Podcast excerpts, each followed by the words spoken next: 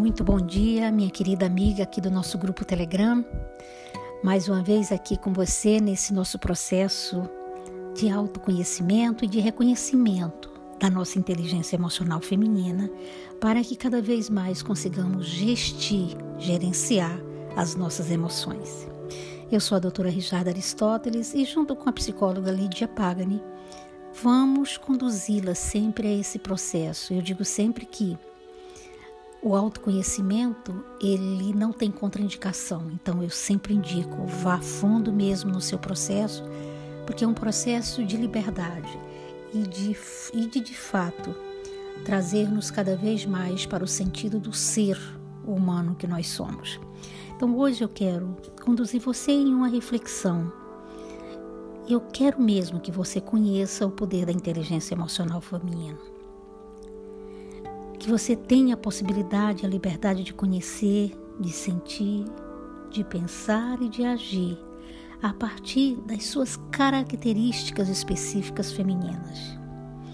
Que você saiba sobre o sucesso no feminino sem a necessidade de guerras, de ringues, de atravessar estradas masculinas ou de negar as suas emoções e negar o real objetivo do porquê de você estar nesta dimensão. Que você reconheça neste processo que você não é fruto do acaso. O cosmo, quando permitiu que você aqui estivesse, é porque você é importante nesse grande quebra-cabeça do ser humano, do universo, de Deus, do divino, da essência. Eu sei que há ainda uma confusão muito grande criada que confunde os papéis masculinos e femininos. As nossas estradas de vidas, elas são paralelas, não é? Nós não temos uma melhor ou pior, uma estrada mais bonita ou menos interessante, não é? Então não há necessidade de provar a equidade entre gêneros provando que somos iguais. Nós somos naturalmente diferentes. Isso é tão importante que nós percebamos isso, não é? Então, em todas as situações, eu sempre sugiro que nós nos pensemos a partir das nossas especificidades. Nós não temos que brigar, nós temos que reconhecer a natureza que nos fez fêmeas nesta dimensão, não é? A diferença, claro que a diferença deve ser respeitada, tanto de um lado quanto do outro, porque são as diferenças são os contrastes que tornam esse mundo tão belo e tão perfeito, não é? Você imagina se todos fossem iguais, se todos pensassem de um mesmo modo, se tivessem todos a mesma cor, o mesmo jeito, não existiria humano, não existiria mundo humano, não é? Até a natureza tem as suas diversidades não é? e especificidades. Não tem uma folha no universo que seja igual, como também não tem um ser humano no universo que seja igual. É? A mulher, entretanto, tem que entender que ela pode ter tudo que ela quiser, ela escolher e conquistar. Claro que ela deve também perceber que há um preço natural que deverá ser pago. Então, o que eu sugiro sempre é não lutar contra esta natureza e sim seguir o viés das suas emoções. Emoções estas reconhecidas não como comandante de você, mas como parte inexorável do seu ser, não é? Equilibrar o ser e o ter femininos, eu sempre sugiro que deva ser o primeiro objetivo em qualquer situação. Né? Eu gostaria que você agora parasse um pouquinho e, junto comigo, pensasse, fizesse algumas perguntas para você. Qual tipo de futuro que você quer ser que nós podemos efetivamente fazer para alterar a crença e as emoções dissonantes que nos paralisam as nossas possibilidades femininas? Com qual assinatura, com qual voz, com qual cor, com qual nota musical nós queremos ser reconhecidas pelas nossas descendências? Qual a voz que ainda não foi proferida e que você cada dia mais tem certeza que veio para falar esta voz para o mundo? O que é que falta? Como poderemos ser felizes hoje?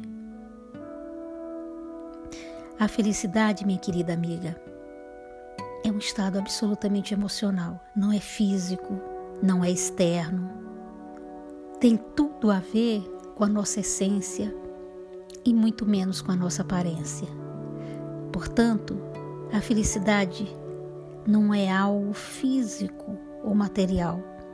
Não é esta felicidade que os meios de comunicação tentam nos vender, que as novelas, que os filmes.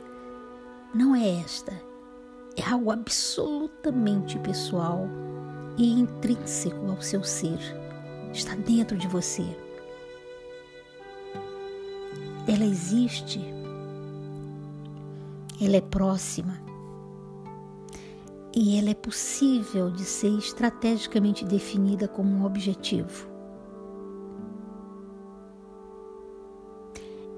A felicidade pressupõe uma coerência entre o que você sente com o que você faz. Olha que fantástico. Entre o que você sente e o que você, que você faz. Ou seja, entre o seu verdadeiro eu e como você comunica este eu para o mundo exterior. Ela é muito mais o que você é com o que você quer é o equilíbrio entre valores e objetivos de vida. Essência, aparência, autoconhecimento e conhecimento consciente, no qual você assume a sua autorresponsabilidade por esta construção. Tudo decorre destas escolhas. O que eu quero, sinceramente, é que você aprenda a direcionar a sua vida para a compreensão do seu poder de escolhas. Você sabe que é você quem escolhe. Você pode ir para lá, para cá ou ficar simplesmente parada. Agora tem um preço. Qual, qualquer escolha que você faça tem um preço e ele chega. Então vamos, vamos assumir hoje o nosso compromisso de relativizar esta realidade de fora, essa realidade aparente. É uma realidade que é construída pelo que nós achamos sobre, sobre ela. Pare um pouco sempre que você tiver esse desafio. Esta realidade, ela é real ou eu a estou construindo? Será que ela não é uma construção pessoal?